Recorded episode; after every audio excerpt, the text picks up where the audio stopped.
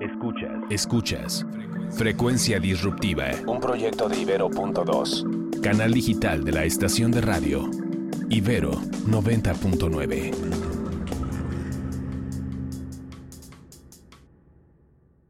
Hoy vamos a hablar sobre moda en diferentes géneros musicales, moda en festivales, una breve reflexión sobre el apoyo a las bandas independientes y en entrevista con nosotros 13 Wet Matches. Mi nombre es Carla de Dios, la voz que los llevará hacia esta frecuencia disruptiva.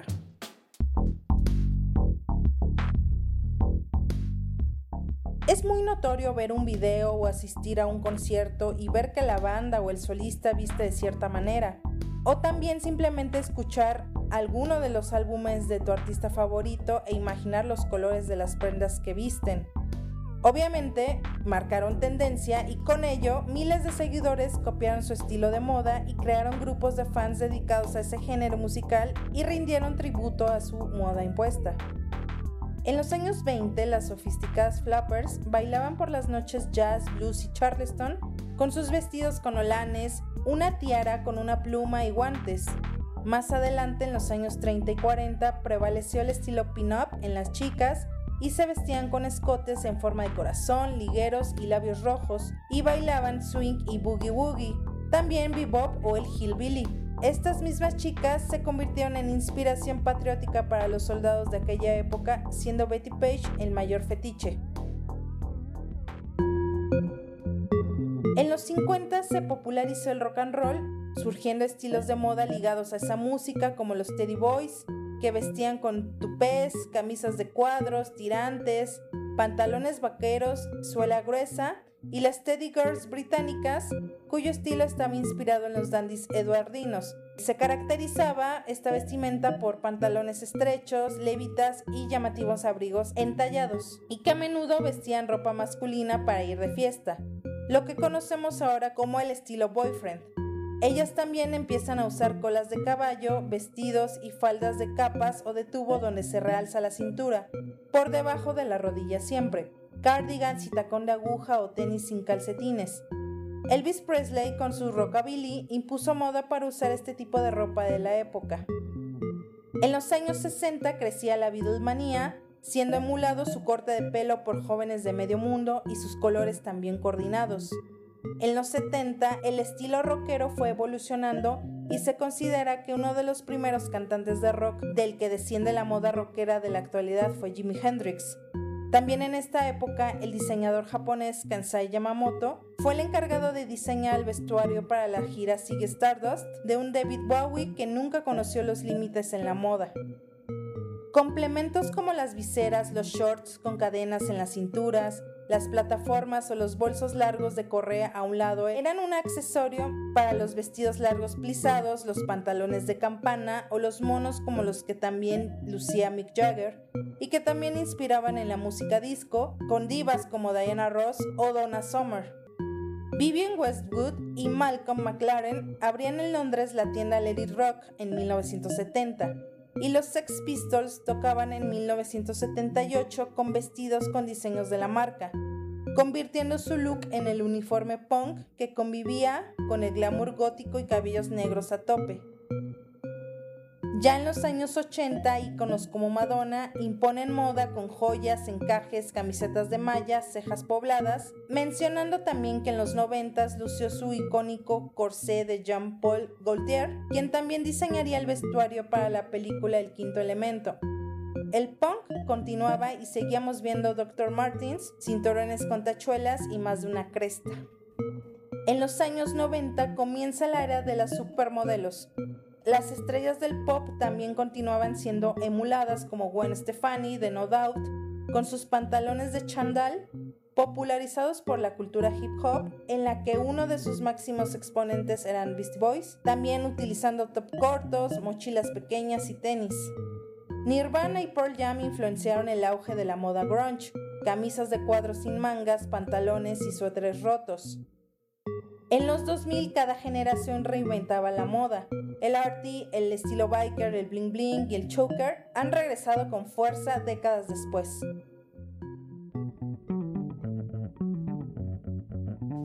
La estética de esta época puede que sea una mezcla de las pasadas. Sin embargo, el número de géneros musicales que existe hoy en día se ha multiplicado en relación con los que existían hace unos años.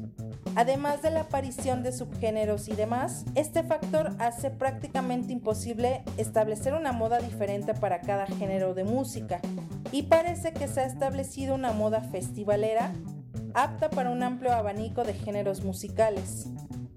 Y para seguir hablando de la moda en los festivales, les cuento que es a mediados de los 60 cuando desaparecen las cinturas y se presentan vestidos largos y anchos a la par que el flower power, subcultura de paz, amor y libertad con un look que prevalecía entre los asistentes al Festival Woodstock. Nacía el movimiento hippie en San Francisco con ideas pacifistas y el interés por las drogas psicodélicas tales como el LSD, sustancia que serviría de inspiración para los remolinos multicolores que abundaban en los estampados. Posteriormente, en los 2000, el boho chic se popularizó en el Festival Coachella y ha inspirado a firmas y marcas de ropa, dotando su propio estilo, teniendo un estilo muy festivalero donde las prendas crochet, el encaje y el hippie chic, los shorts y petos vaqueros y los botines con flecos se encuentran en cada una de sus propuestas. Y bueno, hablar de los demás festivales en todo el mundo y teniendo como ejemplo Corona Capital en México, es mencionar que tienen influencias de los festivales anteriores y sí, es una pasarela de modas durante los días en que se llevan a cabo. Para terminar me gustaría que fuera con una pequeña reflexión. Esta temporada tuvo la finalidad de dar a conocer talentos emergentes mexicanos que si bien hay bandas que ya llevan algunos años en los escenarios, no son tan conocidos y en verdad México tiene un semillero de talentos que tienen que ser conocidos. Además de que las plataformas streaming de música deben tener un pago justo para ellos, porque ser artista es en su mayoría trabajar mucho, buscar oportunidades, invertir con sus propios ingresos económicos para que no se les reconozca como deben. Espero que escuchen a todos los artistas que presentamos para ustedes. Me complace presentarles a nuestros últimos invitados, una banda de indie rock originaria de Monterrey, 13 Wet Matches. ¿Cómo están chicos? Bien, muy bien, gracias. Sí. Ahora díganme, ¿por qué el nombre de la banda? Queremos mencionar ahorita que estamos en nuestro tercer aniversario como banda. Este, entonces creo que está muy chido que nos estén preguntando esto hoy. Eh, 13 With Matches viene del el número 13, que pues, es 13, que se puede decir que es como tomarlo como un número de buena suerte o mala suerte en las culturas y en la sociedad. Este, hay gente que dice que hay es un número de mala suerte, entonces este, hay hoteles que inclusive no tienen el número 13 en, en los pisos. Y, hay gente que lo agarra como un número de buena suerte. Entonces nosotros lo reflejamos como ser un número de, buenos, de buena suerte y mala suerte. Y todos tenemos días que de repente son de buena suerte y, mala suerte. Entonces son buenos momentos y malos momentos que tenemos. Entonces sentimos que eso es una parte de nuestras canciones, que hay gente que se va a sentir identificada con ellas en buenos momentos y en malos momentos. Wet Match fue una canción de Ta James, eh, creo que ahí puede hablar Karim un poquito más, porque es la, James, fan número uno de Eta James. Este, hay una canción de Eta James que se llama Wet Match.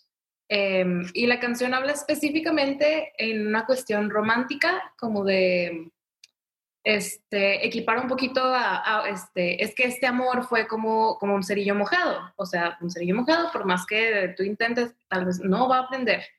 Entonces hablábamos eh, inicialmente que habíamos intentado tener otros proyectos musicales que por una u otra razón no funcionaron y justo esos proyectos fueron los que nos llevaron ahorita a tener ya cierto bagaje, cierto conocimiento que nos sirve para este proyecto. Es, es un poquito como rendirle tributo o este, estar conscientes de que gracias a todos estos proyectos que nos hicieron es que este sí se logró. Entonces, por eso, 13 wet matches, 13 cerillos mojados, está esta cuestión como de, de los buenos y malos momentos, que a final de cuentas todo es parte del viaje, y de eh, rendirle tributo a los proyectos anteriores. Digamos que es como un número cabalístico para ustedes, ¿no? De buena suerte, en lugar de que sea de mala suerte, con muchas personas suelen relacionar al número 13, ¿no? O al número 3 o al número 6. Entonces, eso está, está muy padre, chicos. Ahora, cuéntenme rapidísimo, ¿quiénes son los integrantes de la banda? Bueno, pues ahorita, como te decía Rodolfo, este, hoy justo es nuestro tercer aniversario. Nosotros no nos habíamos visto desde que empezó esto de la pandemia. Eh, entonces sí estamos muy felices de ya estar Yes. los cinco. En orden de aparición, sí. Este, soy Cari Domínguez, soy la vocalista de la banda. Yo soy Rodolfo Vivero, soy el guitarrista. Yo soy Nach Rodríguez y toco el bajo. Yo soy Dani Marzo y toco teclados. Ya escondido detrás del micrófono. Y yo soy Temo, soy el baterista. Perfecto, chicos. Oigan, y una pregunta, ¿y dónde han presentado su música? bueno, eso. Este, mm, ahorita no hemos salido de, de aquí de Nuevo León. Eh, aquí yo creo que sí hemos pisado casi todos los escenarios, así Sí. como Hemos tocado en el Café Iguana, en la Casa del Ogro, el Dakota, Nodriza. eh, Metapatio. ujú. Este, sí, pues Tocamos, casi todos los. to- tocamos en un festival, Ajá, en, en un festival en el Irish, Beer Irish Beer Fest, en el Parque Fundidora, este, en su momento también en Lustopía, es un festival que, que hacen por aquí. Pues sí, casi casi en todos los escenarios de aquí, en Distrito Tech también. Eh, justo este año, como en enero salió nuestro primer material, teníamos planeado como todo un tour este, interno, nacional, digamos, pero pues Coronavirus. siempre no se pudo. Supongo que por la pandemia. Sí. Sí. Y con respecto a este tema, ¿qué han hecho para salir adelante de la pandemia? Mm, Pues ahí hay, hay varias cuestiones. Este, la primera es que tenemos un foráneo en la banda, este, entonces hasta la semana pasada no nos habíamos visto y no estábamos separados. Sí. Este, y la segunda es que aún, aún si hubiéramos estado todos, creo que sí coincidíamos en lo que hemos rebotado de no nos llena tanto la idea de un, algo en vivo. Este, entonces nos centramos un poquito en la cuestión de logística eh, detrás de la banda, este, como el concepto, redes, de eso te puede hablar un poquito más Dani. Hola. Este, también coincide mucho con que acabamos de sacar nuestro primer material y todos los proyectos en puerta que teníamos eran respecto a este nuevo material, como un mini tour, este, referente al EP. Entonces, pues nos quedamos como medio truncos al momento que llegó la pandemia. Entonces, lo que decidimos hacer es seguir dándole este push al material que ya teníamos. Y hasta ahorita tenemos una red, una, perdón, una estrategia para las redes sociales, este, subir contenido un poco más, bueno, ahora en este mes de agosto, un poquito más referente con la historia de la banda tal cual, este, poniendo, no sé, eventos pasados, un poco acerca de cada quien, qué es lo que cada quien ve de la banda, es como un pequeño tributito a la banda tal cual. Y igual, nuestra, nuestra plataforma que usamos más es Instagram, entonces subir stories, este, preguntas, este, Interactuar. interactuar. Entonces eso ha sido más o menos lo que hemos estado trabajando y pues a partir de eso que tenemos, pues ir viendo cómo evoluciona nuestro contenido en línea también. Chicos, si un género los definiera, ¿cuál sería? Nosotros nos decimos indie rock, este, pero en realidad sí somos un, un licuado ahí Sí. ¿Influencias? Mm, sí, de, de muchas influencias. Este, y digo, somos, somos cinco, sí, somos cinco, ¿verdad? Sí, Sí. somos cinco. Este, somos cinco y individualmente cada quien ha tenido sus influencias musicales. Este, entonces, al final de cuentas, sí somos como un choque de, de todo eso un junto. Sí. Sí, sí, sí, sí. Pero así, sí, cuando nos preguntan qué somos, indie rock alternativo. Ahora, ¿quién de ustedes sabe de moda? Por ahí me contaron que alguien era experto en moda. Yo creo que, que acá Dani, Dani y yo somos las que, Ajá. las que hacemos ahí nuestra lucha con el tema. Se los pregunto porque ustedes saben que una banda o un solista, pues tiene un, una manera peculiar de vestirse, de tener su outfit o vestimenta. Y eso lo hace importante porque crea un personaje a través de su música, a través de su personalidad y a través de su outfit. Entonces, ¿ustedes creen que el, el outfit de una banda o un solista, en este caso ustedes como banda, como 13 Wet Matches, sea importante para, para la industria musical tener un buen outfit con la música, con la banda? ¿Ustedes qué piensan? Sí, sí, todos confirmamos, todos confirmamos que sí. No solo por, digo, sí, es bien importante esta parte de, de tener tu concepto bien, bien identificado. Este, nos estamos peleando acá con el micrófono.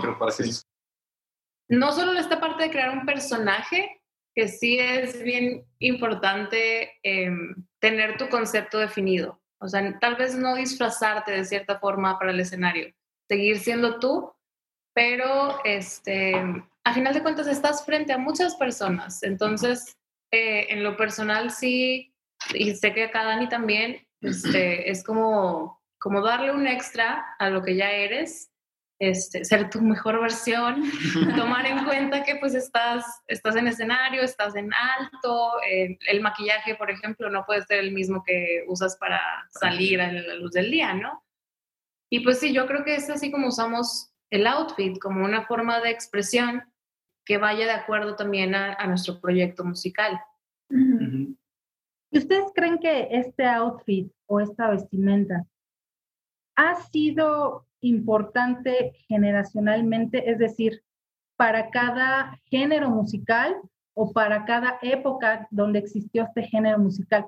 Recordemos que el grunge se hizo, bueno, la ropa eh, famosa para el grunge fue todo roto, ¿no? Los pantalones rotos, las el suéter roto. En el metal, pues la, la melena larga, las playeras sin mangas.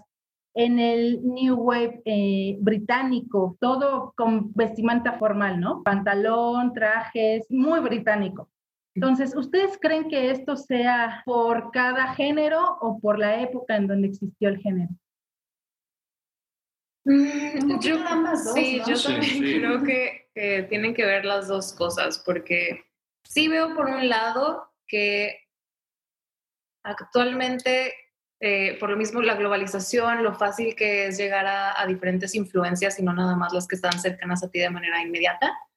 Todos traemos justo influencias de muchas partes, entonces nuestras formas de expresión también terminan siendo un licuado, una mezcla de muchas, pero sí veo, por ejemplo, eh, constantes, ¿no? En, en, ciertos géneros. Este, no sé, eh, alguien que canta algo más como reggaetón, eh, tal vez su vestimenta no va a ser tan el estereotipo de algo rockero. Pero no creo que sea ya como, como una regla o como un estereotipo fijo. Creo que fluctúa más. Perfecto. ¿Ustedes qué opinan, chicos? No, pues también tiene mucho que ver con que lo que estás portando refleje tu música, porque no es lo mismo, por ejemplo, que cantes algo como muy pesado, como de desamor o como cosas muy complejas, oscuras y estar vestida como, rosa y no sé, como mucho tul, vaporosidades, de colores muy pasteles, porque eso no da el mensaje que quieres dar.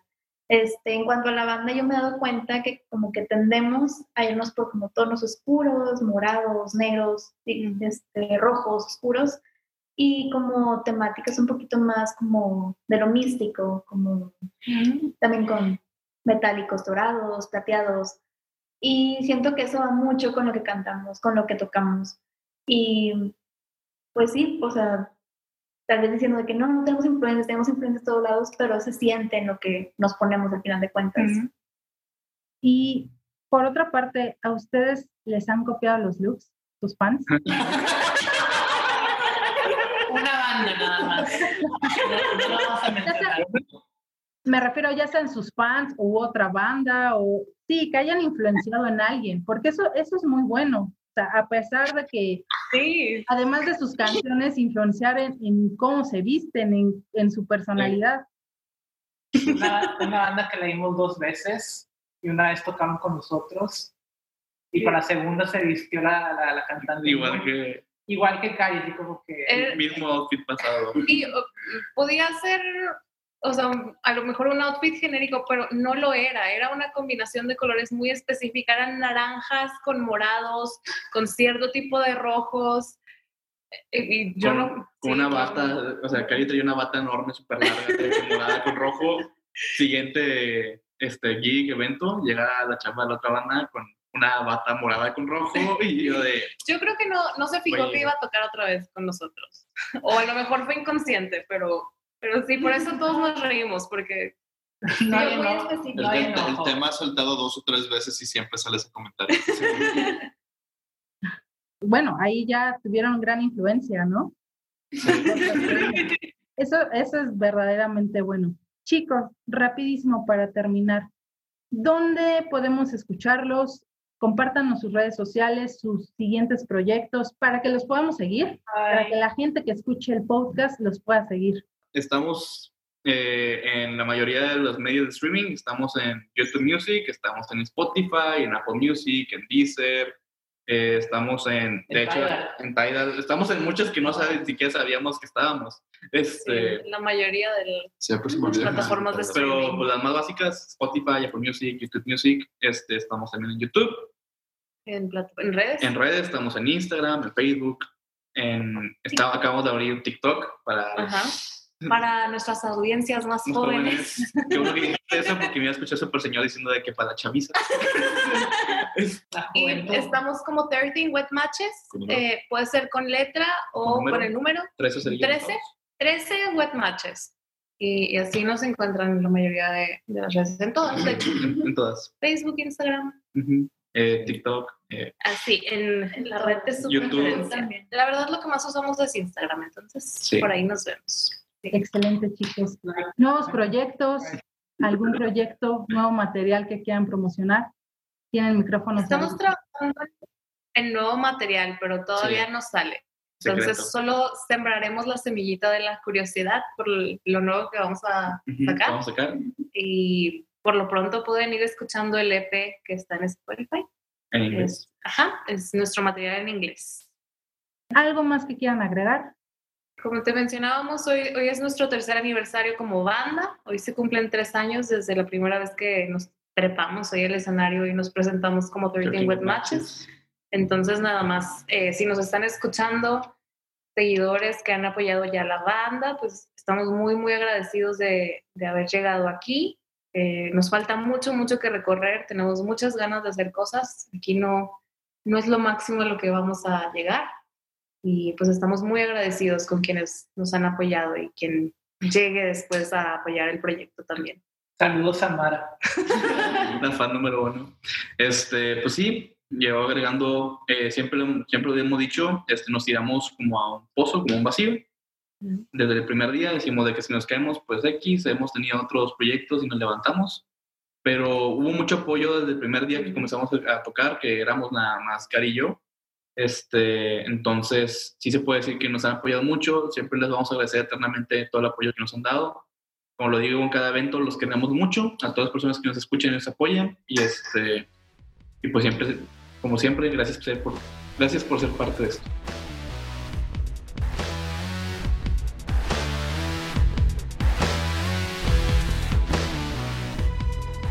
Frecuencia Disruptiva se transmite en la señal Ibero.2, canal digital de la estación Ibero 90.9. En la producción Jorge Ceja, en la realización Uriel Rodríguez, en la investigación Ociel Nájera. Soy Carla de Dios. También escucha Imprescindibles, el podcast de historias y personas que transforman el concepto de normalidad por Ibero.2.